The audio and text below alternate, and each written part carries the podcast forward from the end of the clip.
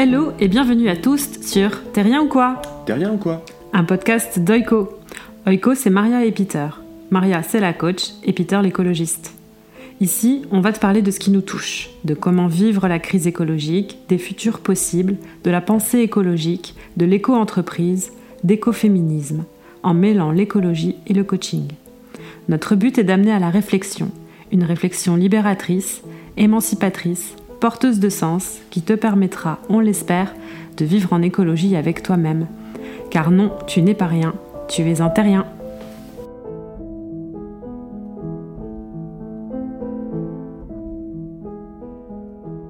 Hello bande de terriennes Et terrien Alors aujourd'hui, Maria, je vais te parler de ce que l'écologie n'est pas. J'allais dire pourquoi est-ce que c'est important de dire ce que ça n'est pas Bah parce qu'en fait, pour comprendre un concept, il faut aussi euh, bah, savoir ce que, ce que ça n'est pas, quoi. Et je trouve qu'on a vraiment besoin de ça en ce moment, parce que en ce moment, dans une période qui est quand même très difficile, Mm. on est à, je pense, à une période des plus importantes de l'histoire de, de l'humanité. On a des choix de société à faire, et on va avoir besoin d'écologie. On a besoin d'écologie pour nous guider euh, dans la construction d'une société réellement écologique et durable. Et donc euh, l'écologie, c'est un peu une forme de, de boussole pour nous. C'est ce qui va nous, nous diriger, ce qui va nous guider. Et si cette boussole elle est cassée, eh ben ça va pas le faire. On va se diriger vers une société qui sera peut-être pas la bonne société écologique. Et donc euh, c'est important de savoir euh, où on se dirige et Mhm. que cette boussole de l'écologie ne soit pas cassée. Et donc il faut savoir ce que l'écologie n'est pas pour ne pas aller dans des mauvaises directions. Voilà. Alors qu'est-ce que l'écologie n'est pas? Bah pour commencer, j'ai envie de dire que l'écologie, ça n'est pas la protection de la nature. Mm. Et ça, c'est un concept important, je pense. Euh, évidemment, je pense que pour beaucoup de gens, ça va être, euh, c'est un peu choquant. Ils disent mais si l'écologie, c'est la protection de la nature, ce qu'on entend. Ouais, tu dis c'est aussi la protection de la nature. c'est aussi la protection de la nature. Ça fait partie. Mais pour moi, dire que l'écologie, ça se limite à la protection de la nature, comme euh, on le fait souvent. Mhm. Par exemple, quand on parle d'écologie, on parle bah, de protéger les insectes, ce genre de trucs-là, quoi, de protéger les animaux, de, de parler de tout ce qui est nature. C'est ultra réducteur. Et en fait, on se prive d'une énorme partie de, de la pensée écologique qui va bien au-delà de ça. D'accord. Donc la base de l'écologie, quand on parle d'écologie euh, scientifique, donc comme ce que moi j'ai pu faire euh, dans mes études euh, d'écologie, Oui. c'est de regarder les liens, d'étudier les, les- les interconnexions. Mhm. Donc on replace les choses dans un système et on va étudier de comment une population, une espèce, euh, un individu, il est en interaction avec le reste. Mhm. Comment il est influencé par son écosystème, comment il influence son écosystème et quelle est la nature de ces relations qui, euh, qui l'unissent. L'écologie, c'est de regarder les interactions. Oui, c'est ça, savoir conscience de tout ce qui se passe dans l'environnement autour, euh, un environnement proche, moins proche. euh, Ouais, à différentes, à- exactement, à différentes échelles. Euh, on va par exemple regarder comment les processus à la base. Comme les processus au sein d'un individu, ils vont influencer le dans sa globalité. Et on va aussi regarder comment un système il peut influencer, enfin comment les, les éléments qui, qui sont émergents à l'échelle euh, du système, ils peuvent influencer les individus aussi. Donc il y a des mécanismes à plein d'échelles différentes. Et euh, surtout de, de regarder justement ces connexions, de regarder ce maillage écologique. Si on étend cette pensée, cette manière de voir les choses au reste, bah, ça ouvre des portes et ça, et ça change la manière d'envisager euh, le monde. J'avais une question. Du coup, c'est quoi la différence entre l'écologie vue comme ça et euh, l'étude des comportements sociétaux humains? Dans le cas de l'écologie, la sociologie, Mhm. c'est deux sciences qui sont des sciences de la complexité. Et à partir de là, il va y avoir énormément de liens entre les deux. Ouais. C'est vrai que l'écologie, elle est beaucoup plus proche finalement de, la sociologie que l'écologie, elle est proche de la physique ou de la chimie. Par exemple. Quoi qu'il y a des aspects de, de la physique ou de la chimie qui peuvent aussi étudier des systèmes complexes. Ça, ça peut arriver. Mais en gros, ce qu'on va étudier, c'est les systèmes, Ouais. les interactions. C'est exactement le cas bah, bah, de la sociologie. On va étudier par exemple comment euh, tel mécanisme du système va influencer les comportements individuels, comment les comportements individuels ils sont, euh, euh, donc ils sont influencés par des, euh, des mécanismes sociaux euh, et ainsi de suite. Et ça, on va aussi voir les, mêmes types de questions et de réflexions Mhm. euh, pour un écosystème euh, naturel. Mais l'écologie, on peut l'étendre euh, aux systèmes sociaux aussi. Par exemple, il y a l'éco-sociologie. Ah, ok, ça existe. qui- les, les- ouais, les systèmes écologiques et sociaux qui sont maintenant vachement étudiés. Et de toute façon, c'est des sciences qui sont très proches. Ok. Quand on a cette pensée qui nous pousse à regarder les liens, regarder les interconnexions, on se rend compte d'un truc. On se rend compte que tout est connecté à tout. Oui, le maillage dont tu parlais la dernière fois. Par exemple, euh, est-ce que tu serais capable, et, d'une manière assez vertigineuse, hein, quand, on, quand on pense aux liens qui nous unissent, c'est euh, c'est assez dingue. Par exemple, si toi, si je te demande de, quels sont, quand tu manges une baguette, Mm. par exemple, tu as Ouais. un truc tout con, tu vas le matin, t'achètes ta baguette.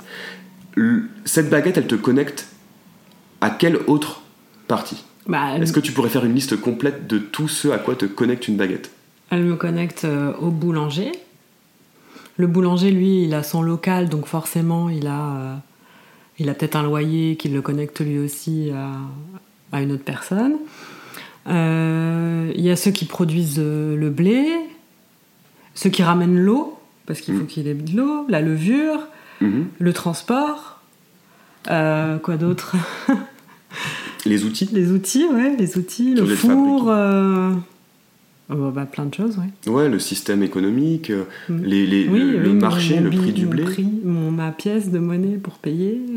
Coucou, je fais une petite pause ici pour ajouter que ce dont on parle, ça a été désigné, donc notamment par le philosophe euh, Timothy Morton, par le terme explosion de contexte. Donc les liens qui unissent une chose au reste du système peuvent être infiniment étendus. Alors euh, c'est vertigineux, c'est sûr, mais c'est une part très importante de la prise de conscience écologique. Voilà, je vous renvoie au podcast. Et ça, c'est vraiment important parce que dans l'écologie, c'est une approche écologique, elle va aussi nous faire euh, nous poser la question de quelle est la nature de ces relations. Est-ce que les interactions que j'ai dans ce processus-là, Mhm. d'achat d'une baguette, elles vont être. euh, ça va me connecter d'une manière harmonieuse au reste? Est-ce que euh, je suis connecté de manière harmonieuse au boulanger Est-ce que je suis connecté de manière harmonieuse au fermier, au, au paysan qui a fait le blé Mhm. C'est-à-dire, est-ce que on va, dans notre interaction, être mutuellement bénéfique Ouais. Mais ouais, mais c'est compliqué de répondre à ça aujourd'hui. Ah oui, c'est compliqué. ouais, on connaît pas les gens. Non. non, on les C'est pas connaît qui, pas. qui produit le blé, tu vois. Ah oui, que bah je suis ça, connecté ça- moi de manière harmonieuse à lui, je n'aurai jamais la réponse. Ouais, bah oui, c'est justement le, un, des, un des facteurs euh, qui était parlé euh, donc, euh, par rapport à l'argent, qui est une forme de fétiche qui te aliène du reste. Et en Mhm. fait, par l'intermédiaire de l'argent, ça te coupe du reste du système, et donc du coup, tu ne sais plus comment tu es connecté. Mhm. Donc ça te- c'est c'est le facteur. ouais. Donc ça, c'est toute la partie de- d'aliénation euh, qui a beaucoup été discutée. Bah, après, c'est les théories de, de Karl Marx. hein. On va pas rentrer dedans dans cet épisode-là, c'est c'est un peu long. Mais effectivement, on a, bah, ce serait l'inverse de l'écologie, justement. Quand on parle l'inverse d'une- d'une- d'un comportement écologique, c'est un comportement aliéné. Il y a un dernier truc que je voulais dire, justement, sur euh, cette euh, réduction de l'écologie à la protection de la nature, ou alors à la protection de l'environnement, à l'environnementalisme, à Mhm. ce genre de choses, c'est que hum, ça nous coupe aussi, nous humains, du reste de la nature. C'est-à-dire qu'il y a, ça crée une dualité entre la nature et la culture, la nature et l'homme, et le fait que nous on est en position de, de protection de tout ça, quoi. C'est-à-dire qu'on n'est pas fait, on fait pas partie. Donc finalement cette formule elle nous aliène du reste de notre écosystème. Ouais, c'est vrai. On fait partie du même écosystème, on peut pas, nous, en tant qu'humains, se séparer euh, de cette euh, protection de la nature. Mm.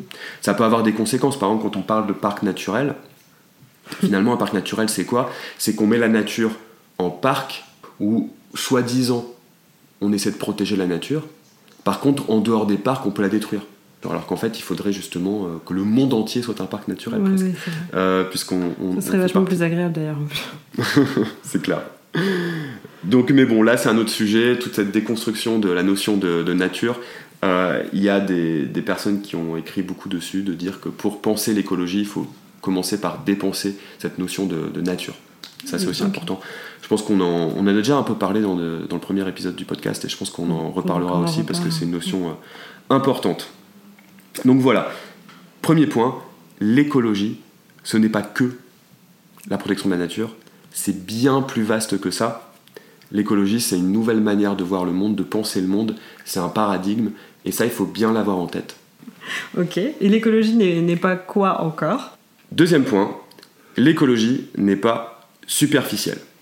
Donc euh, par superficielle, en fait, moi j'entends une écologie qui va un peu juste à la surface des choses.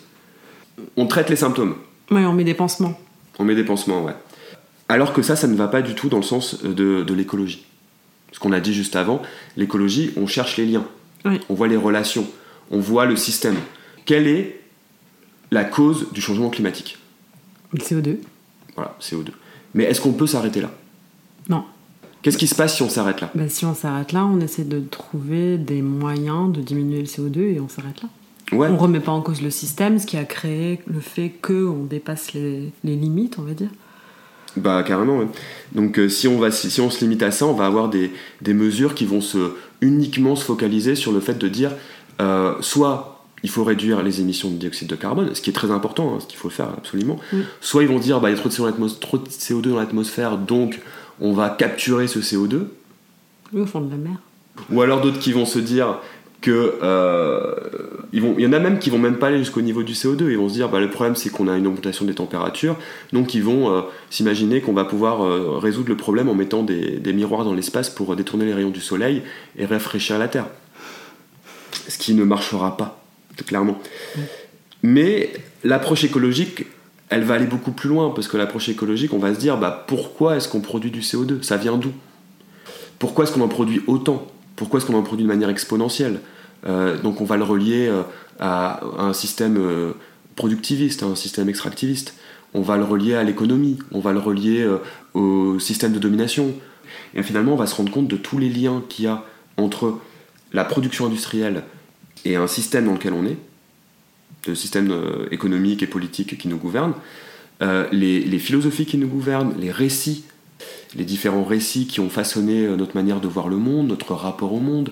On va aller réfléchir à notre rapport à l'environnement naturel, notre rapport aux autres, et ainsi de suite. On va voir un peu, on va vraiment voir tous ces liens Mhm. qui vont forcément, à un moment, nous faire remettre en cause les choses de manière plus profonde. Ouais. Donc l'écologie, elle peut pas être superficielle. Tu peux pas regarder les liens, tu peux pas essayer de, de voir le maillage complet et de te projeter au niveau du système et de voir ses interrelations, et en restant sur euh, à traiter des symptômes. Mhm.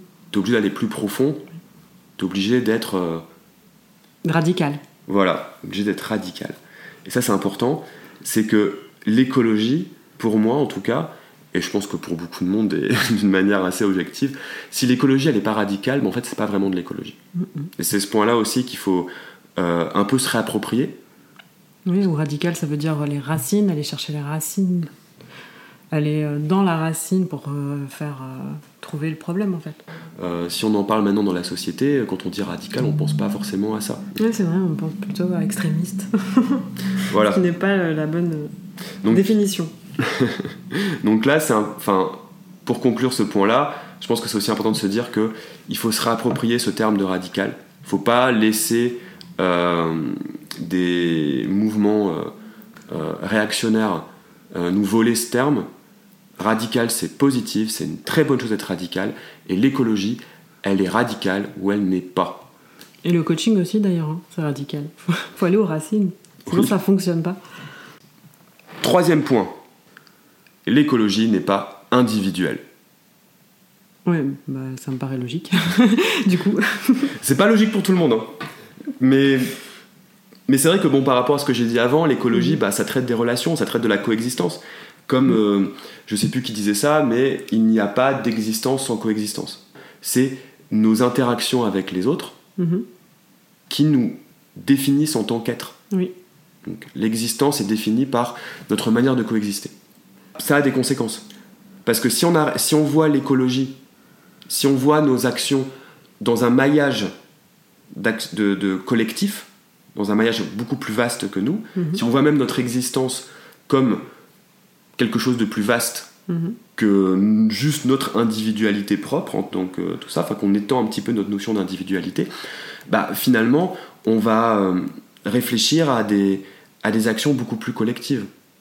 Par exemple, tout ce côté d'action individuelle, de remettre euh, la responsabilité euh, écologique sur euh, les individus, euh, sur des actions, euh, les fameux petits gestes, ben c'est pas forcément, enfin pour moi c'est pas très compatible avec une vision écologique. Mhm. On Ouais. peut pas, on peut pas juste dire, euh, il faut que chaque personne, euh, elle change, et euh, une, fois que tout le monde aura changé, le système changera. C'est-à-dire qu'il faut changer le système pour nous permettre nous aussi de changer. Donc, avoir une écologie qui ne s'attaquerait pas aux causes systémiques, qui ne se focaliserait uniquement sur des efforts individuels pour soi-disant à un moment que ces efforts individuels y permettent de changer le système, bah ça serait euh, une erreur. Mhm. C'est pas comme ça que fonctionne euh, l'écologie, c'est pas comme ça que fonctionnent les systèmes. Il faut effectivement des changements individuels. Ça reste les individus, même c'est les individus qui vont changer le système. hein.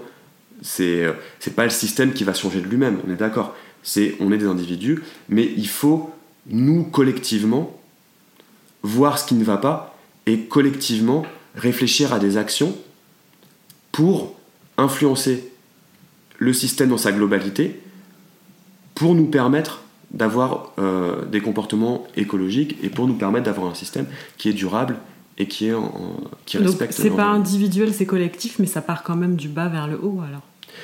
Ça part quand même du bas vers le haut, mais en, en ayant cette idée de changer le haut pour que le haut puisse après euh, rechanger le, le bas en fait. Faut... Il y a des interactions Ça entre fait les deux. une boucle de rétroaction. Ça fait, oui, ça peut faire une boucle. Ouais, là par exemple, tu reparles de- de- d'action individuelle. Quand tu parles d'action individuelle, on entend, enfin tout ce qu'on dit, oui, il faut consommer moins d'eau, prendre des douches, euh, enfin l'électricité pareil, moins de chauffage. Ce genre d'action individuelle là, au final, qui ne sont, c'est- c'est c'est pas vraiment tout ce que toi t'appelles des actions individuelles parce que c'est plus des actions. euh, en tout cas, on- là, la façon dont tu le dis, j'ai plus l'impression que, tu- que finalement, ça serait. T'aurais pu dire l'écologie n'est pas égoïste. Elle n'est pas égoïste, oui. C'est-à-dire que le but, c'est pas que de se changer soi. Mm. C'est parce qu'en fait, on fait partie d'un système. Donc l'égoïsme, il n'a pas de sens. Parce que l'égoïsme, ça, ça voudrait dire que moi, je vais profiter, que moi, je vais, je vais bénéficier d'un truc et que les autres ne vont pas en bénéficier. Mais l'écologie, elle nous dit aussi, mon bien-être, il est dépendant du bien-être du système dans lequel je fais partie. C'est-à-dire que je peux pas, moi, en tout- ou alors dans ce cas, je me comporte comme un parasite. Mais il y a une limite à ça. C'est-à-dire que si je parasite le système, à un moment, je vais faire s'effondrer le système dans lequel je fais partie, et finalement, je vais aussi, à des échelles peut-être plus longues, euh, en pâtir. Moi, ce que je voulais dire, c'était plus, tu vois, quand tu repars sur les petits gestes, sur le fait de prendre des douches plus courtes, on va prendre cet exemple-là, parce qu'il est assez connu, bah, par exemple, ça voudrait dire que pour changer la consommation d'eau, il faudrait que chaque personne, individuellement, fasse ses efforts et réduise sa consommation d'eau. Et ça permettrait d'avoir euh, une, éco- une consommation d'eau responsable et durable à l'échelle du système, à l'échelle de, la société entière. C'est un peu ça qui est dit par les petits gestes, Oui, oui. tu vois. Oui, oui. Et c'est pour ça que. Et pour- ça- pour ça moi, c'est colle pas possible. Oui, oui. Ça, ça marchera pas. Parce que ça, c'est une action, ce que ça, c'est vraiment l'action individuelle. Mais ça, c'est de la. dire ça, qu'on c'est- on ne change que son individu. Oui, on change que son individu, puis ça veut dire que t'es responsable. Ouais. Donc ils te remettent la faute dessus, si tu veux. Il y a ça, il y a ce point-là aussi qui me dérange. Oui, bah oui, la responsabilité individuelle, c'est c'est problématique. Alors que, bon, pour cet exemple-là, par exemple, euh, je crois que c'est à peu près euh, 10% de l'eau qui est consommée en France qui est consommée par des individus. La majorité de l'eau, elle est consommée par euh, l'industrie et l'agriculture, euh, par des pratiques agricoles, industrielles qui sont extrêmement consommées, enfin, qui, qui, Oui, qui oui. sont, euh, qui gaspillent beaucoup, euh, qui l'utilisent pour des raisons qui ne sont pas forcément les bonnes. Euh, ça, c'est pas possible. Donc, si on veut vraiment avoir une consommation à l'échelle de la France, par exemple, euh, qui soit responsable et qui soit durable et qui permette justement de, de répartir correctement les ressources en eau. C'est pas nous individuellement en changeant notre comportement, euh, en faisant des efforts pour consommer moins d'eau qu'on va, qu'on va changer les choses. Par contre, c'est individuellement, ça, ça part de l'individu, Mhm. mais en se mettant en collectif pour faire des actions, pour changer au niveau global, au niveau du système, la manière dont on voit l'eau, la manière dont l'eau elle est répartie. Donc ça va dire des actions pour s'attaquer aux pratiques de l'agro-industrie, pour s'attaquer aux pratiques industrielles et ainsi de suite. Mhm. Et là, on va pouvoir changer le système. Numéro 4.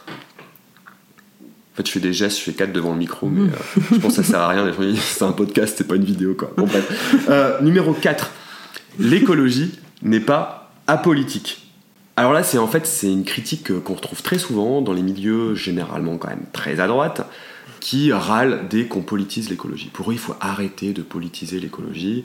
Qu'on va entendre par exemple des commentaires, moi j'ai déjà entendu de la part de, des personnes de ces milieux-là qui me disent Ah, l'écologie, oui, c'est bien, euh, euh, protéger un peu la nature. Mais par contre, alors là, tous ces militants et ces militantes qui, politi- qui politisent les questions écologiques, là par contre, non, hein, pas d'écologie politique. Ainsi de suite. Bon, bref. Mhm. Mais pour moi, c'est complètement, enfin, c'est complètement con de dire ça, quoi. Et la question, c'est comment l'écologie ne pourrait, pourrait ne pas être une question politique. c'est forcément politique. Quand tu réfléchis en fait à ce qui se passe, si on reprend l'exemple des méga bassines, Mm. un exemple euh, très. euh, euh, c'est limite un archétype de tout ce qui va mal, de tout ce qui va pas dans, euh, la politique du gouvernement et tout ça.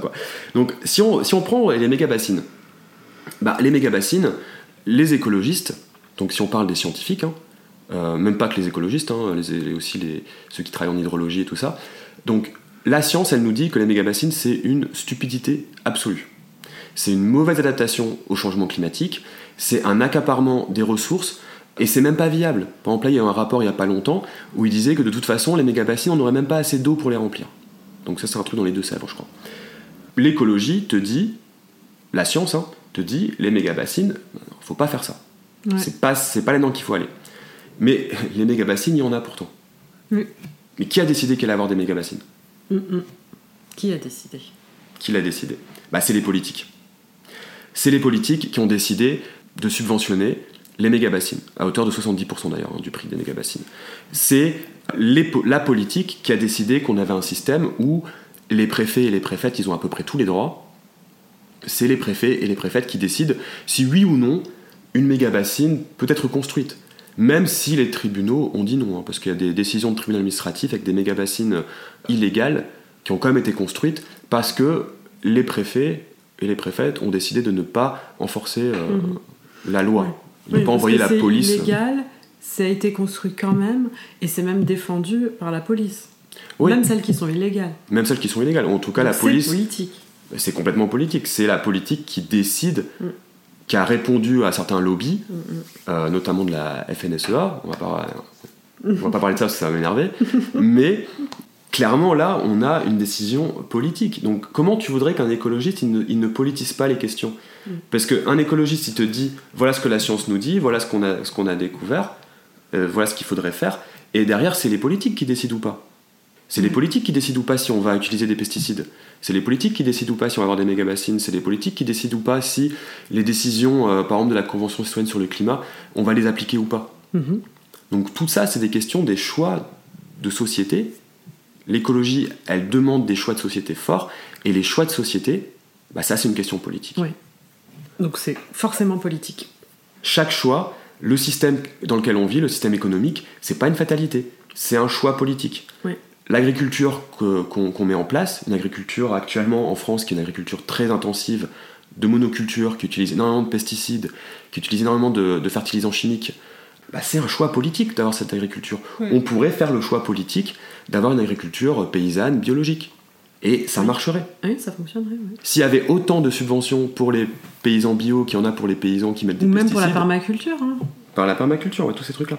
Donc tout ça, c'est des choix, c'est des choix politiques. Et le fait de vouloir dépolitiser l'écologie, ça va rejoindre Mhm. le point suivant. Ouais. Mais c'est une manière en fait d'empêcher l'écologie d'avoir un réel impact Oui, c'est ça. sur la société. Parce que c'est des personnes qui ne veulent pas finalement d'une société écologique, en tout cas qui ne veulent pas perdre euh, Leurs privilèges et ainsi de suite pour euh, euh, faire les efforts qu'il faut pour qu'on vive dans une société qui soit, qui soit soutenable. L'écologie n'est pas inoffensive. 5. Donc on arrive au point suivant qui est très lié à celui d'avant. C'est donc le point numéro 5. L'écologie n'est pas inoffensive. L'écologie est offensive. L'écologie, elle est révolutionnaire. Oui, l'écologie, elle est radicale, du coup. C'est radical. Ça recoule des points, des points euh, précédents. Mais, mais donc, ouais, on a une écologie offensive. D'ailleurs, on le voit maintenant par rapport à la répression actuelle des mouvements écologistes qui s'intensifie. Mhm. On le voit avec euh, la répression à Sainte-Soline, on le voit avec euh, les perquisitions et les, et les gardes à vue euh, chez beaucoup de, de militants et militantes écologistes. On le voit avec cette criminalisa- criminalisation de l'écologie, où on se fait traiter d'éco-terroristes, qui est d'ailleurs un nouveau slogan dans les manifs écolos, c'est « Nous sommes tous des éco-terroristes », qu'on D'accord. fait en cœur, qu'on revendique finalement. Vas-y, tu veux dire un truc dessus Oui, je vais dire que que c'était faux, en fait. Non, bah non, on n'est pas, mais bon, c'est par rapport, euh, c'est parce qu'on se fait traiter d'éco-terroristes, donc au- autant le prendre à la rigolade, parce que c'est de la vie, quoi. Bah oui, mais C'est c'est du terrorisme. Sauf si euh, d'aimer la vie, c'est du terrorisme, quoi. Bah oui, c'est justement le, de montrer l'absurdité de cette Oui. accusation de, de Darmanin. Après, moi j'ai envie de dire que se faire traiter de- d'éco-terroriste par un gars comme Darmanin, c'est plutôt une, une, bonne chose. Je trouve qu'en ce moment, il y a un truc qui se passe dans l'écologie, Mhm. dans la répression de l'écologie, qui montre que euh, bah, le système en place, il commence à avoir peur des écologistes. Mhm. Parce que l'écologie, Oui, sinon il n'y aurait pas autant de répression.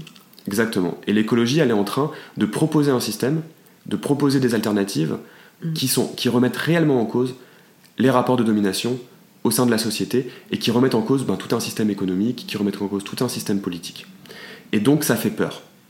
Et donc c'est réprimé. Donc pour moi, l'écologie en ce moment, on est passé d'une écologie peut-être avant qui ne faisait pas peur, donc qui était un peu plus inoffensive, en tout cas dans les revendications écologistes. Mhm.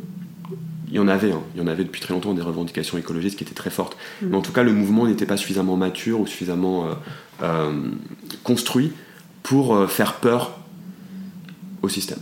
Je pense que maintenant, on commence réellement à faire peur au système, on commence réellement à être offensif. Oui, parce qu'il y a de plus en plus de monde aussi qui se rend compte de l'urgence. Ça devient de plus en plus pressant. C'est flagrant. Voilà. On peut pas le nier. On, peut, on ne peut plus le nier. On peut plus. enfin, moi, j'ai du mal à comprendre comment aujourd'hui on peut encore dire. euh, mais non, il n'y a rien. Mais il y en a pourtant beaucoup qui le disent. je sais. Mais ça vient aussi, ben, c'est un déni, hein. c'est c'est quand tu te rends compte euh, de à quel point euh, il va falloir changer les choses. Bah, si t'es dans les personnes qui sont assez privilégiées et qui se rendent compte qu'elles vont perdre du confort matériel bah, pour répondre aux, aux, euh, aux crises écologiques, Mm. et donc pour pouvoir construire une société euh, durable, mais en fait tu te dis, euh, j'ai pas envie hein, de faire ces efforts-là. Ouais, mais il faut, faut pas oublier qu'une société durable, ça reste une société prospère. Prospère, ça veut pas dire qu'ils auront rien, quoi. Tu vois, c'est vraiment égoïste comme façon de voir les choses, je trouve. Ah, ça, je suis d'accord, oui. Mais c'est aussi une manière de, comment dire, de, de maintenir un système. C'est-à-dire Mm. que tu veux maintenir tes privilèges et c'est un truc hyper fort. Et ça, c'est encore autre chose pour moi. Il y a aussi la notion de euh, j'ai des privilèges, je, je m'en mets plein les poches, mais parce que les gens travaillent pour moi, parce que euh, j'ai un tas d'esclaves, esclaves, hein, à mon service, euh, l'écologie remet en cause aussi ça. Ah bah complètement, oui. Donc forcément, c'est plus, tu vois, ce côté un peu non, je ne suis pas esclave, je ne serai plus esclave. 6. 6.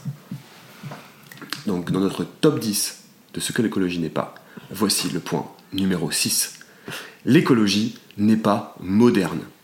Bon, Bah, c'est pas moderne. c'est quoi, c'est vieux? Non, c'est postmoderne, peut-être un truc comme ça.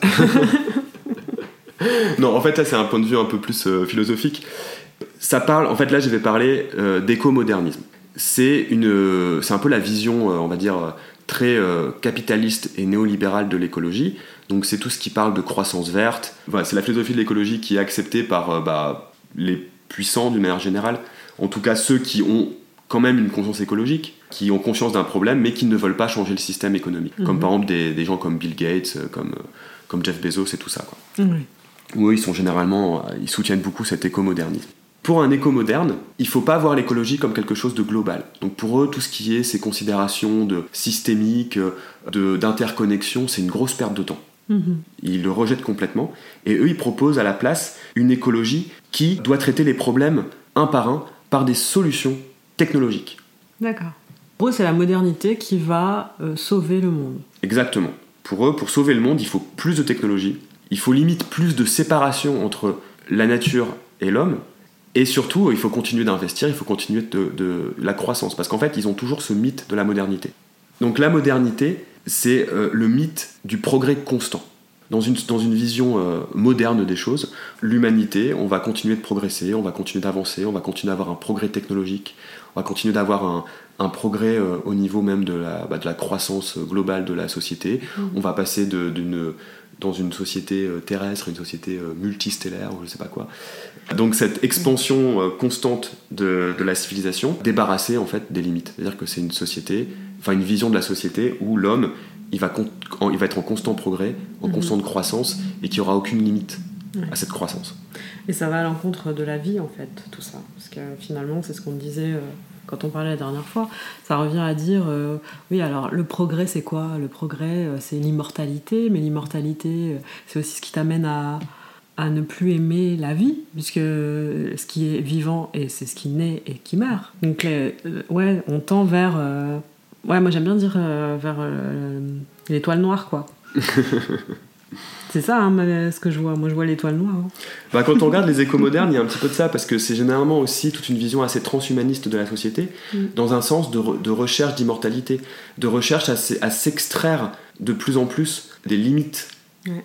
tu vois, des limites planétaires. Le but du progrès humain, c'est de s'extraire le plus en plus de toutes les limites, à la fois euh, biologiques, écologiques, euh, planétaires. Mhm. Et donc on va continuer dans cette idée d'un progrès constant, d'un progrès euh, inarrêtable Ouais. de nos sociétés. Et ça, ça va quand même vachement à l'encontre d'une vision, euh, bah, d'un- d'une pensée écologique ou même d'une société durable. Il faut s'accorder et vivre en harmonie Mm. avec euh, les limites de notre écosystème. Ouais. Ça ne veut pas dire qu'il faut arrêter de progresser. Ça ne veut pas dire qu'on n'aura plus de progrès technologique dans le futur. Ça ne veut pas dire qu'on n'aura pas d'avancée possible. Ça veut peut-être dire qu'on va avoir euh, un- une prospérité durable. En fait. Oui, oui, c'est ça. Prospérer, c'est, durer dans le temps, en fait. Mm. Là, on ne dure pas dans le temps, finalement. Donc pour les éco-modernes, il y a aussi un énorme problème dans leur manière de penser, pour moi, c'est de se dire que c'est la technologie qui nous sauvera. Donc ils refusent de voir les problèmes systémiques, ils refusent de remettre en cause le système économique ou le système politique, tout ça, parce que pour eux il est avantageux, c'est un truc qu'ils veulent sau- sauvegarder, et donc c'est uniquement des, des solutions, ils proposent uniquement des solutions technologiques aux problèmes environnementaux. Ça implique que si on a toujours des problèmes environnementaux, c'est qu'on n'a pas trouvé de solution technologique suffisante pour les régler. Et pour moi, c'est assez. euh, c'est tendancieux de penser comme ça. C'est même, c'est même complètement faux de penser comme ça. Et euh, je vais te raconter une petite histoire qui, pour moi, illustre très très bien pourquoi bah, c'est pas le cas. Alors, c'est l'histoire de l'essence sans plomb. Ok. Si on a des essences sans plomb, c'est qu'avant, on avait des essences, de- Avec du plomb, ouais. notamment avec du tétraéthyle de plomb.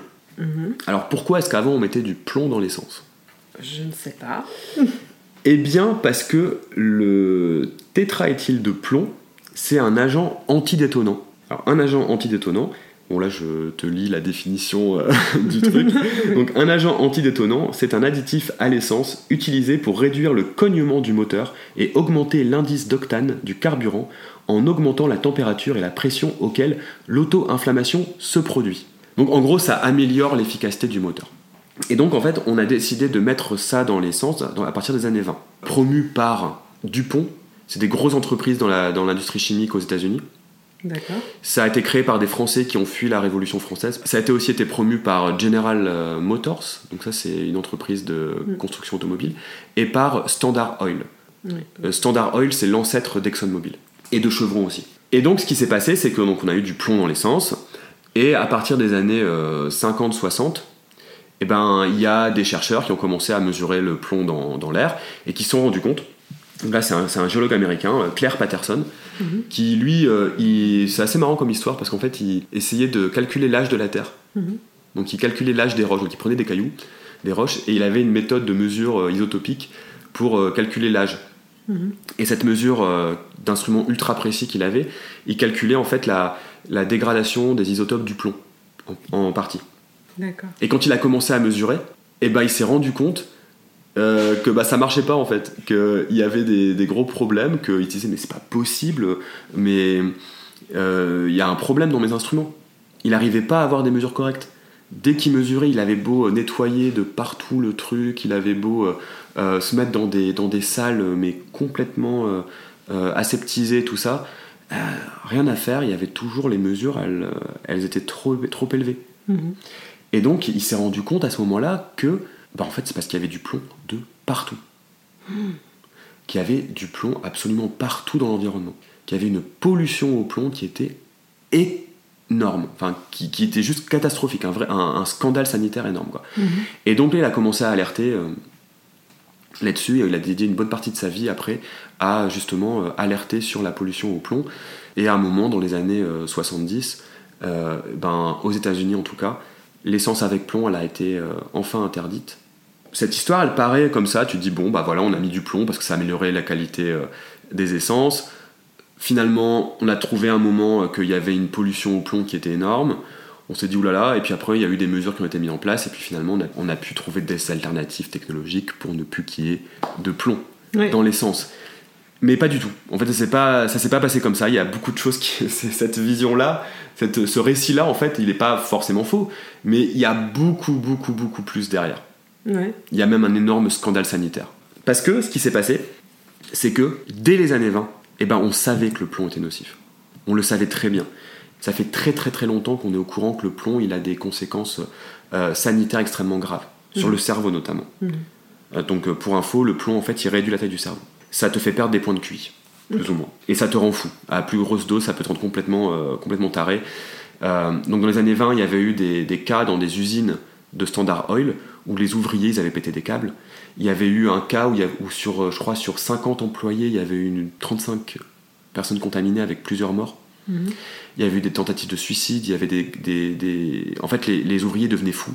Ils avaient des hallucinations. Et euh, voilà, en fait, ils pétaient des câbles, quoi. Et voulaient se suicider, enfin bref. Donc c'est des cas extrêmement graves de contamination au plomb. Donc cette contamination au plomb, aux États-Unis, il y a une étude de 2022 qui a montré qu'en moyenne, enfin, les Américains qui avaient vécu à cette période-là d'exposition au plomb, notamment les enfants, parce que c'est sur le cerveau des enfants, ça a encore plus d'effet.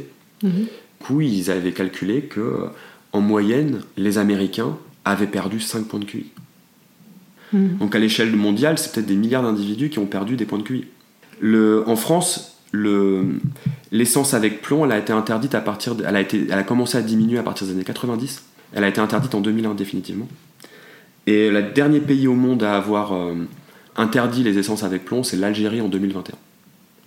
Pour donner un petit peu l'idée. Donc sur à peu près 100 ans, donc les choix qui ont été faits dans les années 20 par Standard Oil, donc l'ancêtre d'ExxonMobil et de Chevron, par Dupont et par General Motors, ça a eu des impacts sur quasi 100 ans Ouais.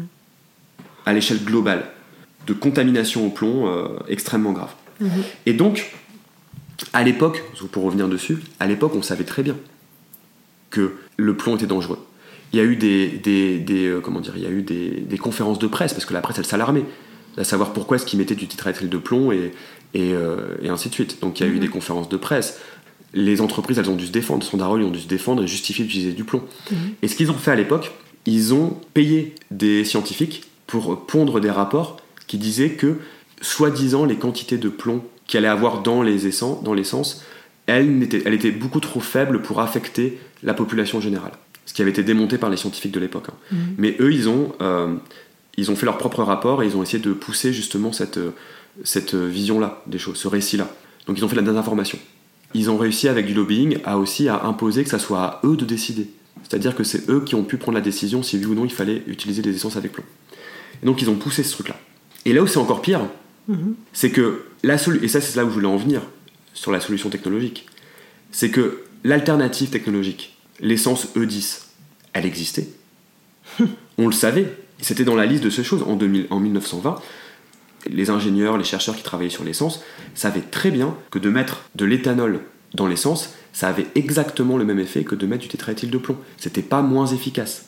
Donc on avait une alternative technologique qui n'était pas moins efficace et qui était aussi beaucoup moins chère. Puisque le E10, il était beaucoup, beaucoup moins cher que le tétraéthyle, que le tétraéthyle de plomb. Alors on va se dire pourquoi Pourquoi on l'a pas utilisé? Mais non, mais on sait maintenant qu'ils aiment bien utiliser les trucs les plus chers. Faire payer plus cher. Eh ben oui, il y a ça, mais le, enfin, le- oui, c'est, en fait c'est ça la réponse, c'est que le truc principal, c'est que le, tétra- le tétraéthyle de plomb, eh ben il était brevetable. Ouais. L'éthanol, c'est un truc que n'importe quel fermier pouvait faire. Ouais. Et que n'importe quelle personne pouvait rajouter dans l'essence. Donc il n'y avait pas moyen de breveter et de rentabiliser, enfin en tout cas de faire du profit su- sur l'é- sur l'éthanol.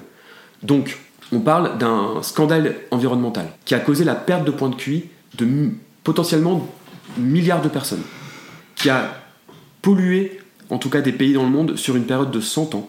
Et dès le début, on avait une alternative technologique qui était moins chère. Et dès le début, on savait que ce qu'on allait mettre dans l'essence, ça allait avoir des conséquences sur la santé des gens. On le savait.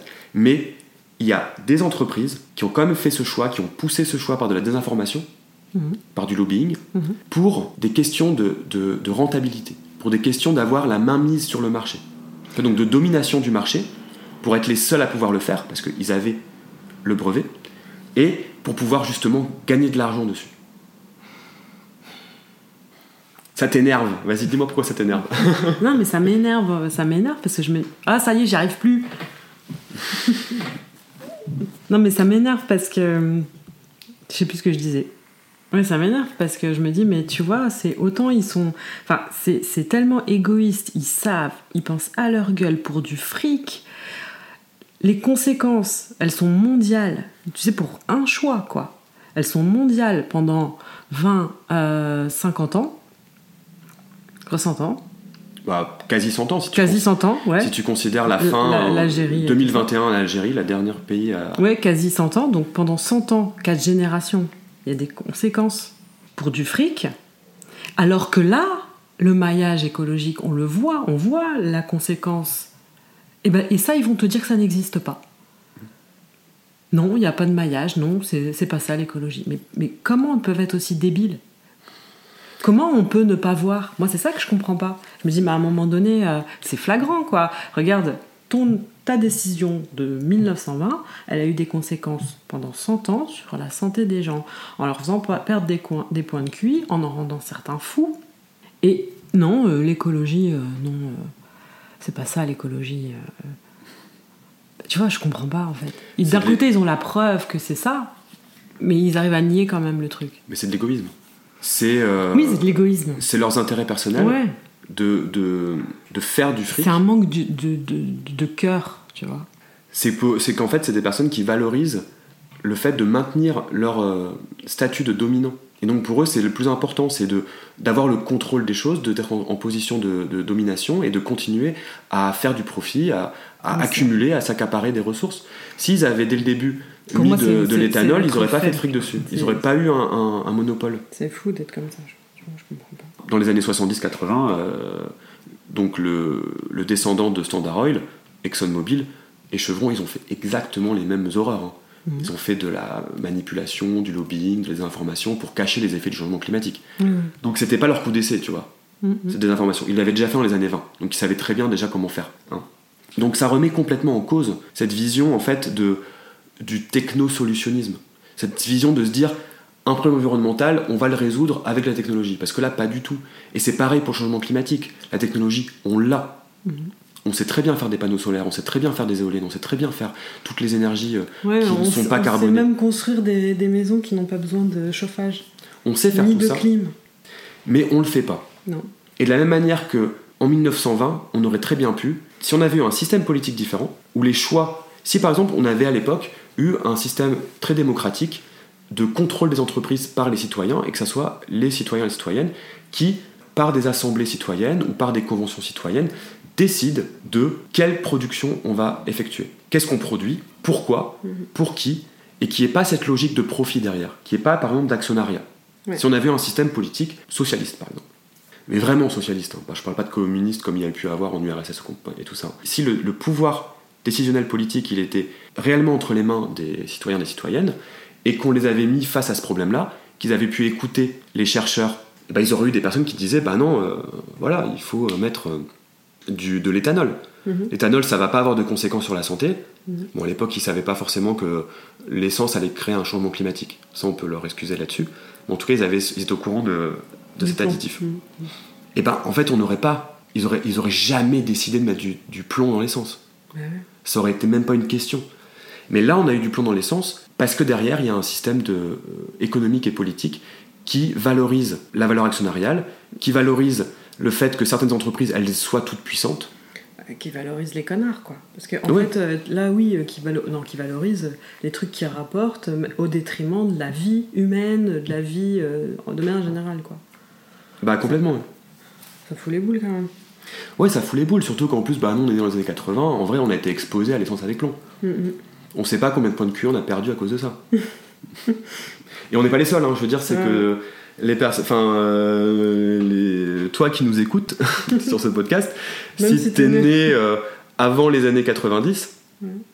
c'est fort probable que tu aies été exposé au, au plomb dans l'essence. C'est fort probable que tu aies eu une forme de contamination et que, t'aies perdu, et que ton cerveau a un peu réduit de volume à cause de ça. Peut-être pas beaucoup, peut-être que c'est pas, peut-être que c'est pas notable, mais euh, en tout cas, tu as, certainement été exposé à cette pollution qui provient de choix qui ont été faits par des entreprises américaines dans les années 20.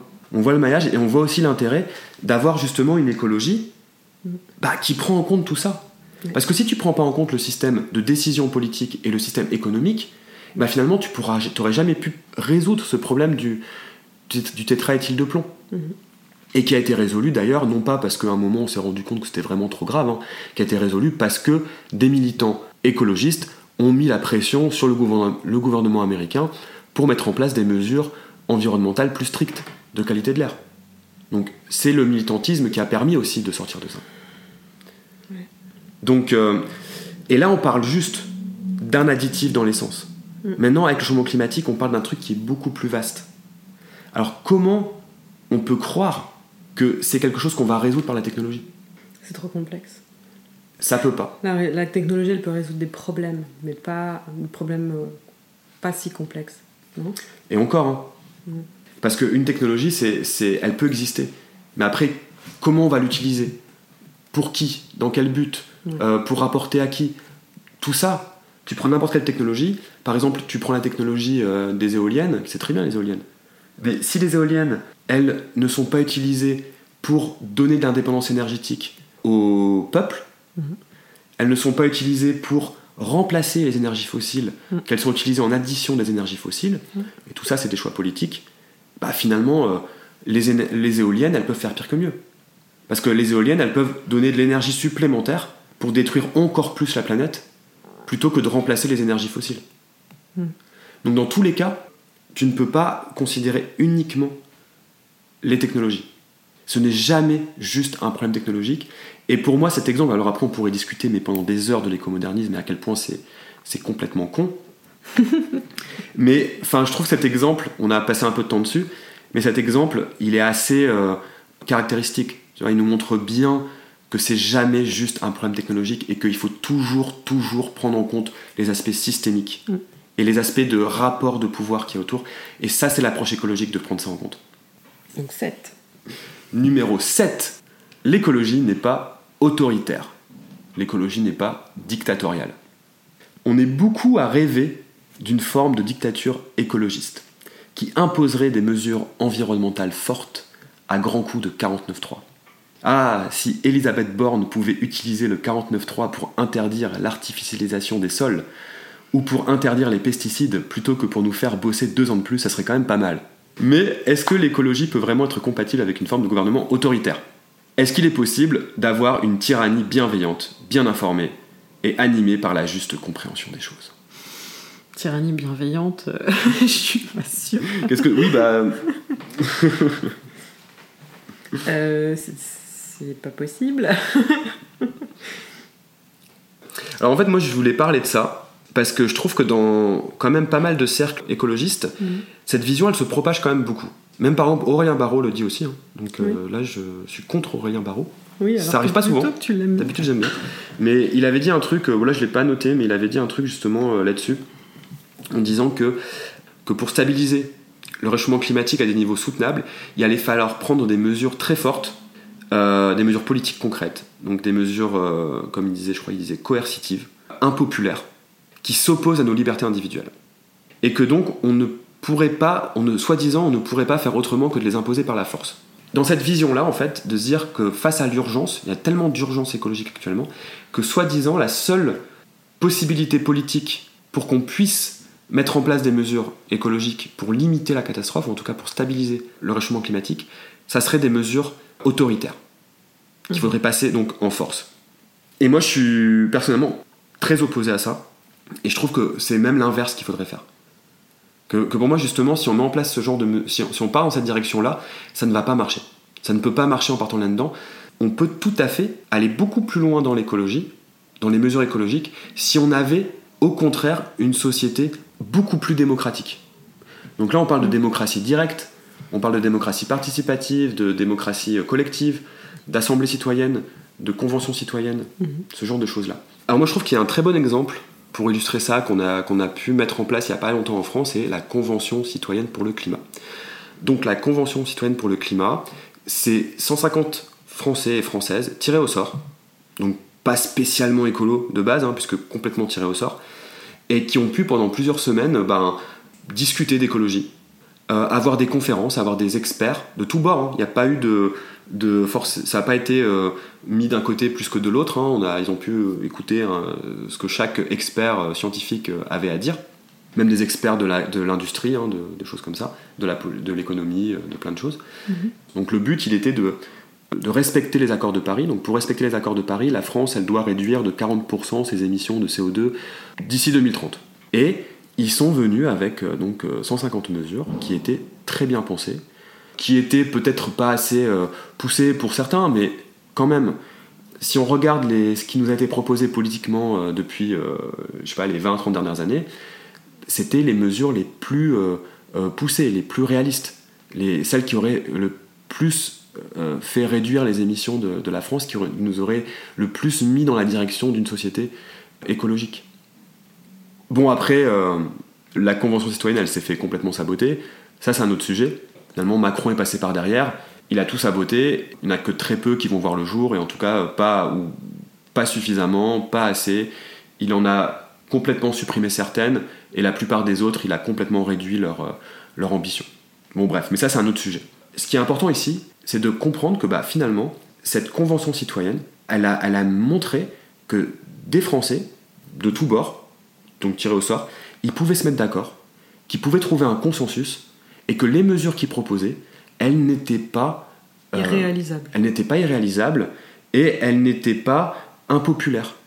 Les Français auraient été pour, puisqu'elles ont été décidées par un processus d'intelligence collective euh, consensuel. Oui. Oui, en fait, c'est ça, l'intelligence collective, ça peut résoudre beaucoup, beaucoup de problèmes. L'intelligence collective, c'est... Euh, en fait, plus, plus tu as de diversité, plus tu as d'intelligence. Et de se servir de cette intelligence-là, c'est le seul moyen de résoudre des problèmes complexes. Oui, donc c'est la, seule, c'est la, c'est la meilleure solution. Qui a jusqu'à présent montré les meilleurs résultats. Parce que finalement, quand on regarde dans l'histoire, est-ce qu'il y a déjà eu des dictatures vertes? Est-ce qu'on a déjà eu des cas de tyrannie qui étaient bienveillantes? Est-ce qu'on a déjà eu des, des, des gouvernements qui étaient très autoritaires et qui ont œuvré pour le bien du peuple? Pour le bien de certains.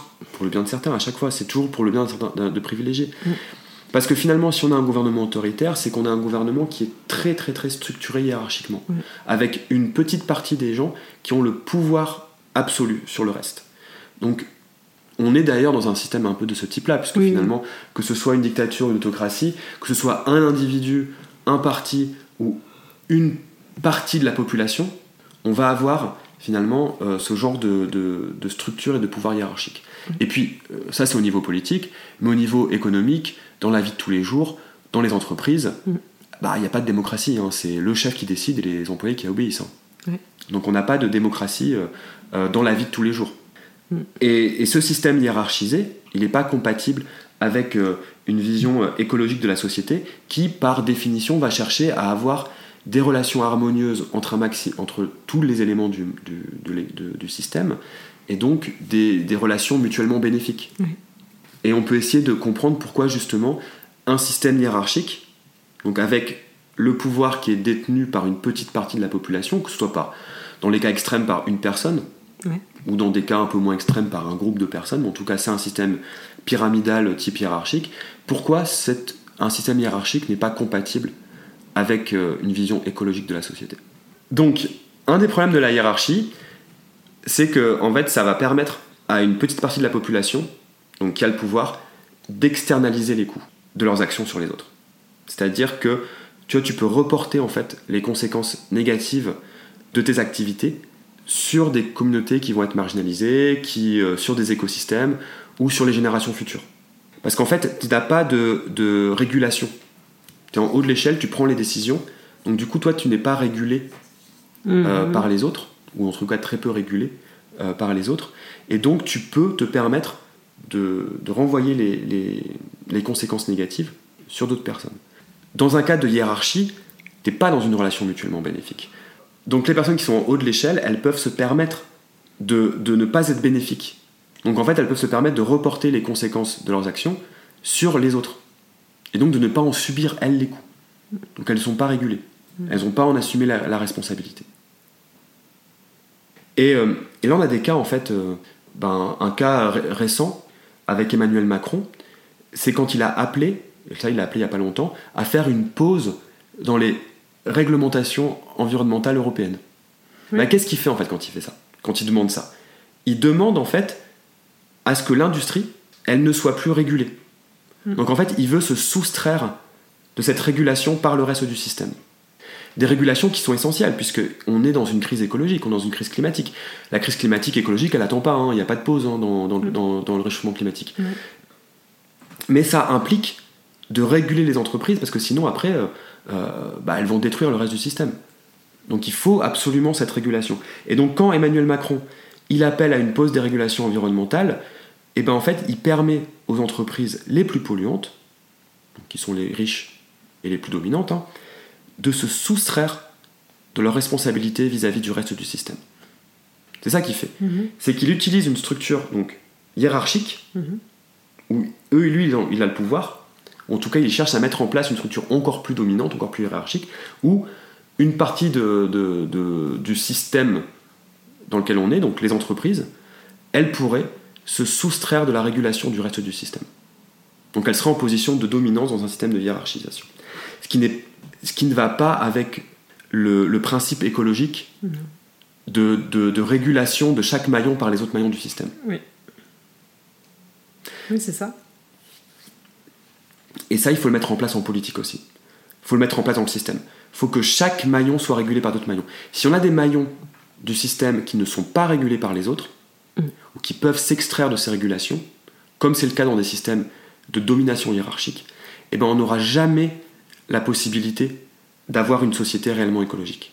Peut-être qu'au début, en fait, il va, si on, reprend un peu le, cas initial de, dictature verte, peut-être qu'au début, ils vont mettre, euh, ils vont essayer de faire passer des mesures environnementales fortes parce qu'ils auront été élus pour ça. Mais très rapidement, je pense que ce système de domination, il va se remettre en place. Mm. Il va se faire corrompre par des intérêts. Mm. Et on va repartir dans exactement le même genre de système d'avant. Et on n'aura jamais un système écologique. Numéro 8 de ce que l'écologie n'est pas. L'écologie n'est pas punitive. C'est un petit peu la grande mode du moment, l'écologie serait punitive, c'est un peu la, panique bourgeoise dans les médias. Euh, l'écologie nous priverait de nos libertés individuelles. Mais quelle liberté individuelle? Enfin, on parle de quoi exactement? Quand on entend l'écologie est punitive, ce qu'il y a derrière, c'est oulala, l'écologie est punitive, on va plus pouvoir acheter de SUV. Oulala, l'écologie c'est punitif, on va plus pouvoir partir en week-end à Marrakech. Oulala, l'écologie est punitive, punitive, on ne va plus pouvoir euh, voler en jet privé ouh là là, l'écologie est punitive, euh, et on peut rajouter énormément de choses derrière, qui sont quand même généralement des activités euh, réservées à une petite partie de la population assez privilégiée. Par contre, on va jamais entendre ouh là là, l'écologie c'est punitif, les écolos ils veulent nous forcer à manger tous bio. Non. Ouh là là, l'écologie c'est punitif, les écolos, ils veulent revégétaliser les villes pour pas qu'on souffre des canicules. c'est vrai qu'on n'entend pas ça. Hein. Ouh là là, l'écologie est punitive. Les écolos veulent nous forcer à bosser 4 jours par semaine au lieu de 5. Bon, on n'entend pas trop ce discours d'écologie punitive. Donc, ça va dans un sens. Hein. Ça va effectivement. Quand ça touche aux privilégiés. Effectivement. Donc ce qu'on voit là-dedans, c'est que les personnes qui essaient de faire passer l'écologie pour quelque chose de punitif, généralement, c'est quand même des personnes qui sont très privilégiées, c'est des personnes qui essaient de protéger des intérêts personnels, et donc qui vont essayer de faire passer l'écologie pour quelque chose de punitif, dans un but de propagande, dans un but que la population rejette l'écologie. C'est-à-dire que si on fait passer l'écologie euh, pour quelque chose qui va aller à l'encontre de nos intérêts personnels, forcément notre cerveau, euh, il va pas il va pas beaucoup l'accepter. Si on voit l'écologie comme un sacrifice. Mm, mm. Et là, en l'occurrence, un privilège implique que, du coup, dans ce cas-là, la majorité des personnes soient lésées. Un privilège est forcément au désavantage de, de, de quelqu'un d'autre. Les privilèges, ça implique que des personnes soient lésées par derrière quand on regarde un petit peu ce que les, tenants de l'écologie punitive, en tout cas la propagande de l'écologie punitive, elle met en avant, c'est quand même des activités qui ne sont pas à la portée de tout le monde. Et c'est des activités qui impliquent, donc pour, par cette activité, ça va avoir des conséquences sur le reste de la population. Donc ça va léser énormément de personnes, puisque ça va, c'est comme des activités qui sont extrêmement polluantes, donc qui ont un impact disproportionné sur le changement climatique, et donc qui impacte la plupart de la population et qui ne bénéficie qu'à une petite, une infime minorité. Hein, quand on regarde par exemple les jets privés, il n'y a pas beaucoup de monde qui peut se permettre d'avoir des jets privés. Il n'y a pas beaucoup de monde qui peut se permettre d'avoir des gros SUV. Et là, on arrive à quelque chose d'assez important, c'est que ces personnes-là, elles vont montrer justement ce comportement, donc c'est leur, leur droit d'avoir accès à tout ça, comme de la liberté individuelle. Mais comme tu l'as dit, un privilège, c'est pas une liberté individuelle dans le sens où un privilège, il y a des personnes qui sont lésées. Et donc là, ce n'est pas de la liberté individuelle, c'est de l'égoïsme. Et d'ailleurs, ça ne correspond pas du tout avec euh, la liberté individuelle telle qu'elle est définie originellement. Oui, elle est définie euh, dans la Déclaration des droits de l'homme et du citoyen, dans l'article 4. La liberté consiste à pouvoir faire tout ce qui ne nuit pas à autrui. Ainsi, l'exercice des droits naturels de chaque homme n'a de borne que celle qui assure aux autres membres de la société la jouissance de ces mêmes droits. Ces bornes ne peuvent être déterminées que par la loi. Donc ce n'est pas de la liberté individuelle, ça qu'il faut bien comprendre dans cette propagande de l'écologie punitive, c'est que non, polluer de manière disproportionnelle n'est pas une liberté individuelle, c'est de l'égoïsme pur et simple, voilà, c'est juste de l'égoïsme. Mais c'est confondu. Mais il ne faut pas le confondre les deux. Cette propagande, elle nous ancre une croyance qui est que l'écologie, elle serait en conflit avec nos libertés, elle serait en conflit avec nos intérêts personnels. Et tout ça, c'est bien évidemment faux. L'écologie, ce n'est pas ça. L'écologie, c'est avant tout la quête d'un bien-être personnel qui soit compatible, qui est compatible avec un bien-être collectif durable. L'écologie, c'est euh, joyeux, l'écologie, c'est le bien-être, le bien-vivre. Voilà, ça, faut pas l'oublier. Et un autre aspect de l'écologie euh, qui est important, et que là, il y a aussi une confusion, c'est entre le bien-être et le bonheur capitaliste et le bonheur écologique, où le bonheur euh, capitaliste, il est très centré sur ce que l'on possède, ce que l'on a. Mm. C'est, c'est l'avoir qui va nous apporter le salut. C'est l'avoir qui va nous apporter un, bonheur. C'est-à-dire qu'on va être heureux quand on aura la dernière, le dernier gros SUV, qu'on aura la dernière Tesla, et ainsi de suite. Ça va même encore plus loin que ça. C'est le fait d'avoir qui va te permettre d'être. Alors que c'est l'inverse. Exactement. Et c'est ça que l'écologie, elle dit. Mm. C'est que l'important, c'est ce que l'on est et pas ce que l'on a. Mm. Et il y a cette... c'est pas ce que l'on a qui définit ce que l'on est, surtout. Exactement. On va conclure là-dessus. Numéro 9. L'écologie n'est pas discriminante. Alors là, c'est plutôt une, mise en garde parce que je pense que c'est assez évident. C'est-à-dire que dans l'écologie, euh, ben, le racisme, l'homophobie, la transphobie, le sexisme, le validisme, tout ça, ça n'a pas sa place. C'est important de, bien l'avoir en tête et d'être vigilant euh, justement sur ces aspects-là, euh, parce que justement, dans certains mouvements écologiques, enfin, qui se prétendent écologiques, peut-être parler de pseudo-écologie, en tout cas, il y a certains mouvements, voire même qui se réclament de l'écologie radicale, qui sont des portes d'entrée à du racisme, à de la transphobie, de l'homophobie, du validisme et ainsi de suite. Il y a énormément de mouvements, euh, par exemple euh, d'extrême droite hein, ou de droite, qui vont essayer de nous faire croire que la cause principale de l'extinction du vivant, de la crise écologique et climatique, c'est la surpopulation, et la surpopulation spécifiquement en Afrique ou en Asie. Mm. Donc ça c'est complètement faux, c'est pas le cas, je ne vais pas revenir euh, pour expliquer pourquoi c'est faux, mais en tout cas c'est une porte d'entrée qu'on va voir utiliser. Donc pour se faire passer pour de l'écologie et que derrière on fasse passer des idées euh, racistes, des idées euh, anti-immigration, euh, des idées xénophobes. Il y a aussi des mouvements d'écologie qui vont faire passer des idées homophobes ou transphobes. On va avoir des mouvements d'écologie radicale ou d'écologie très essentialiste, où il y a, c'est un exemple là qu'on peut donner, mais par exemple dans les arguments qui peuvent ressortir, c'est euh, un argument euh, donc euh, assez particulier. Bon là je vais sortir, mais c'est que pour certains écologistes, on a capitalisme et transsexualité même combat.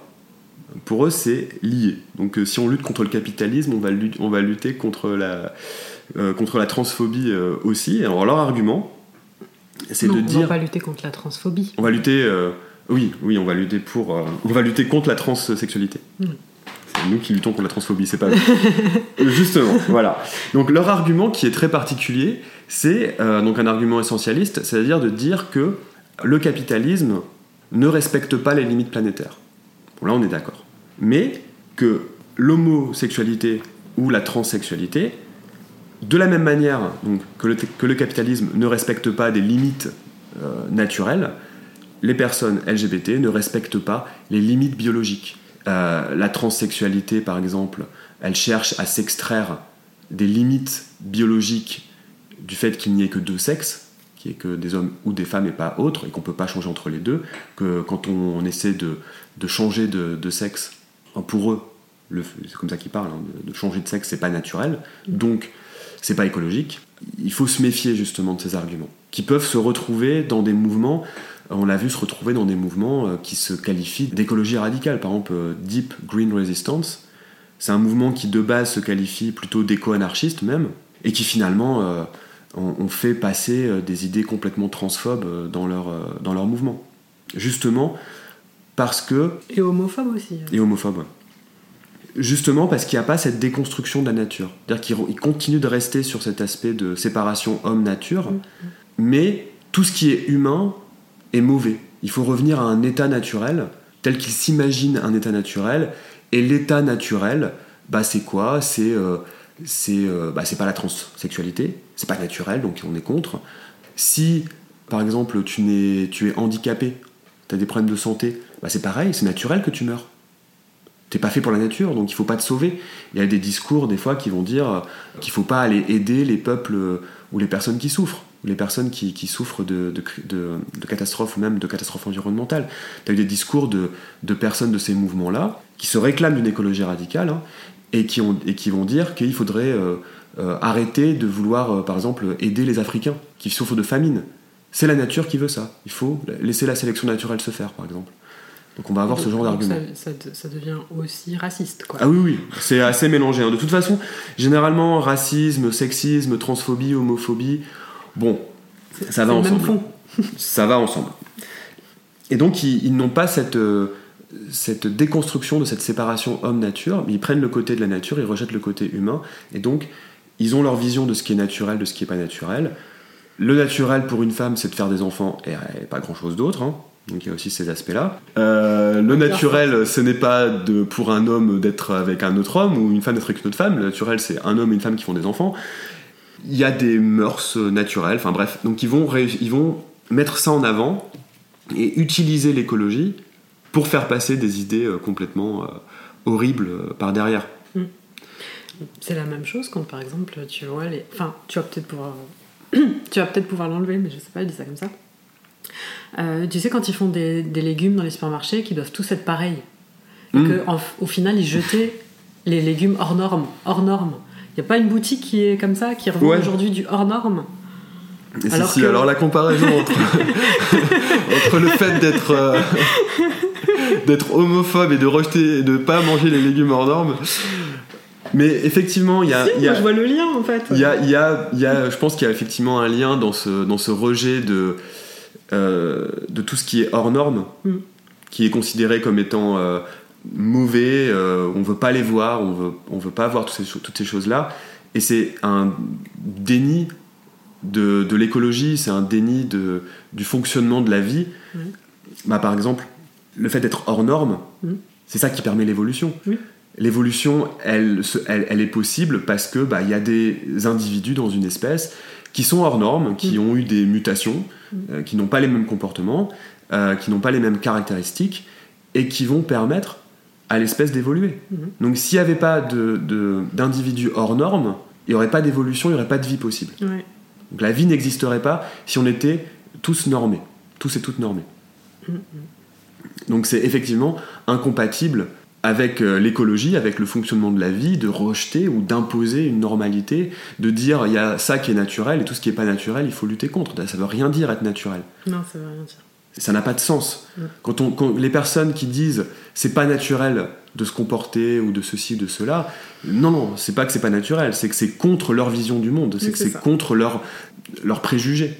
C'est Mm. qu'ils sont, c'est qu'ils ont des préjugés racistes, homophobes, euh, sexistes, ou Oui. tout ça derrière, et que ça les dérange eux Oui. ou elles. Mais c'est pas, c'est pas non naturel, ça, ça ne veut rien dire ça. Et ça, pour euh, comprendre ça, il faut déconstruire justement toute cette idée de ce qui est naturel, de ce qui est naturel. Il faut déconstruire cette idée de nature. Mais quand on le fait pas, et les mouvements écologistes qui ne le font pas se retrouvent dans des mouvements qui se réclament de l'écologie radicale, mais qui sont des mouvements extrêmement essentialistes. Et ça va être des portes d'entrée, pas tout le temps, mais ça va régulièrement être des portes d'entrée à euh, des discriminations et euh, à de- des discours haineux envers des groupes de population. Ouais. Voilà. Donc, faites très attention au discours écologique que vous entendez. Il faut se méfier de ça. L'écologie n'est pas compatible avec n'importe quelle discrimination envers des groupes. Donc, pas de racisme, pas d'homophobie, pas de transphobie, pas de sexisme, pas de validisme, pas de tout ça dans l'écologie. Et enfin, pour conclure, numéro 10, l'écologie n'est pas chiante. Ça, je- voilà, à un moment, il faut le dire aussi, parce que c'est important, et c'est pour conclure là-dessus, c'est que bah, l'écologie, c'est de la joie. Ouais, c'est la joie, c'est la liberté, c'est la quête de. C'est la quête de la vie. C'est la quête du kiff. C'est la quête du kiff. Ça, c'est moi qui l'ai dit, ça. Qui le dit. non, c'est pas. C'est comment il s'appelle? Joseph Campbell. Joseph Campbell, c'est Follow C'est le bliss. L'écologie, c'est le bliss. Ouais, et effectivement, il y a tout ce côté de l'écologie qui serait très contraignante, qui serait très ceci. Mais en fait, non, quand on est dans les... Et moi, je voudrais aussi... euh, En vrai, moi, je suis, assez activiste. Je participe à pas mal de mouvements euh, euh, militants pour l'écologie. Et c'est quelque chose aussi qu'on qu'on ressent, en fait, dans ces, dans ces milieux-là. Par exemple, à Sainte-Soline, il y a eu effectivement énormément de violences policières. Mhm. Et je sais pas si on aura sorti le podcast où je témoigne de, de, ce, de ce que j'ai vécu à Sainte-Soline, enfin émotionnellement, au moment où ce podcast-là sortira. C'est peut-être possible que ça soit déjà sorti, enfin bref, c'est pas encore le cas pour l'instant. Ouais. Mais en tout cas, même s'il y a eu beaucoup de répression, même si c'était quelque chose qui était émotionnellement hyper fort et qu'il y avait toute cette violence qu'on a vécue, c'est aussi des moments où, en tout cas moi personnellement, j'ai ressenti le plus de joie collective. Le fait d'être soudé. Voilà, le fait d'être soudé, et je pense aussi le fait de collectivement se battre pour la vie, Mhm. bah, ça te rend vivant. Ouais. C'est un peu ce que le titre du livre de Johanna Massy, qu'elle disait, euh, l'écologie, enfin, son livre c'est Retour à la vie, Ouais. Coming Back to Life. Ouais. Je pense que dans l'approche écologique, il y a vraiment ça qui qui- qu'on vit, c'est que on se retrouve, comme tu disais, tu vois, avec les relations, Mhm. de d'abandonner ces relations de domination vers des relations écologiques, des relations qui sont mutuellement bénéfiques, Mhm. bah, finalement on réapprend à aimer. Mhm. Et on aime beaucoup plus les autres, on aime beaucoup plus la vie en général, et donc l'écologie va nous apporter une joie de vivre qui est tellement plus grande que tout ce qu'on peut avoir en dehors de l'écologie. Dire qu'il n'y aura jamais, genre, je sais pas, le, le- le capitalisme par exemple, Dans le matérialisme. tu le matérialisme, le capitalisme, toutes ces choses-là, jamais ils, ils ne pourront apporter autant de joie de vivre que ce que l'écologie est capable de nous apporter, parce que dans l'écologie, et ben finalement, ce retour à la vie, cet amour de la vie, euh, le fait de, de développer ces relations écologiques, Mm. c'est ça qui réellement va nous permettre de, de nous émanciper, de, de nous libérer de quelque chose. C'est ça la vraie richesse en fait. Voilà. C'est une richesse qu'on peut, qui, qui est là, qui, qui existe et qu'on peut trouver à être pleinement en harmonie. Euh, bon, ça fait un petit peu discours euh, un peu perchos, mais être euh, pleinement en harmonie avec son écosystème, en tout cas avec les personnes et les interactions qu'on a, de, de développer justement, de chercher activement à développer des relations euh, qui Mm. soient saines et d'essayer de les comprendre, de les mettre en place. Bah ouais, c'est beaucoup de joie en fait. Et on voit, on voit une, des explosions de joie, on voit la joie d'être ensemble, la joie de, de, de s'embrasser, de se prendre dans les bras. Il y a énormément d'amour, il y a énormément de fêtes, il y a énormément de tous ces trucs-là dans les, dans, les, dans les mouvements écologistes en général. Et quand on, quand on va dans l'écologie, même s'il y a des moments qui peuvent être très difficiles, ressentir de l'éco-anxiété, ressentir euh, de la peur, de l'angoisse euh, du futur, parce qu'on est aussi au courant que la Terre est en train d'être détruite. Mhm. On est au courant de tout ça, mais en même temps, bah, on lutte pour quelque chose qui est la chose la plus belle euh, qu'on puisse, euh, pour laquelle on puisse lutter. Et La ça, vie. c'est la vie. Et ça, ça apporte une joie infinie. Allez. On conclura là-dessus. Voilà. On espère que ça vous a plu, on vous embrasse fort et on vous dit à bientôt. Bisous. Avant de conclure, on voulait te parler d'une opportunité incroyable, si tu es prête ou prêt à vivre une transformation profonde et durable. Si tu es ici et jusqu'ici, c'est que tu es une personne consciente, une âme empathique qui ressent la nécessité de prendre soin de notre planète tout en évoluant personnellement. Et on a une grande nouvelle à partager avec toi. Prépare-toi à un voyage inédit, une plongée en eau profonde de l'écologie personnelle. Nous lancerons prochainement notre tout premier stage de développement personnel écologique. Au programme, nous explorerons des thèmes tels que l'éco-anxiété, la quête de soi, la libération émotionnelle, le démantèlement de croyances limitantes et comment bâtir un futur durable en agissant collectivement. Pour le moment, c'est en projet. On n'y est pas encore. On ne sait pas si ça sera dans un mois ou dans six mois, mais si tu sens que c'est ton appel, que c'est le moment de passer à l'action et de grandir personnellement tout en contribuant à la sauvegarde de notre précieuse terre, alors on t'invite à cliquer sur le lien dans la description de cet épisode et tu seras la première ou le premier informé et tu recevras toutes les informations sur les dates et autres détails logistiques. Rejoins notre communauté dédiée à l'écologie personnelle, à la croissance et à la transformation. Ensemble, nous pouvons modeler un avenir où la conscience et l'action se rejoignent pour un monde meilleur. Restez connectés pour d'autres moments de découverte et d'inspiration. Et n'oublions pas que nous avons le pouvoir de faire la différence pour nous-mêmes et pour notre merveilleuse planète.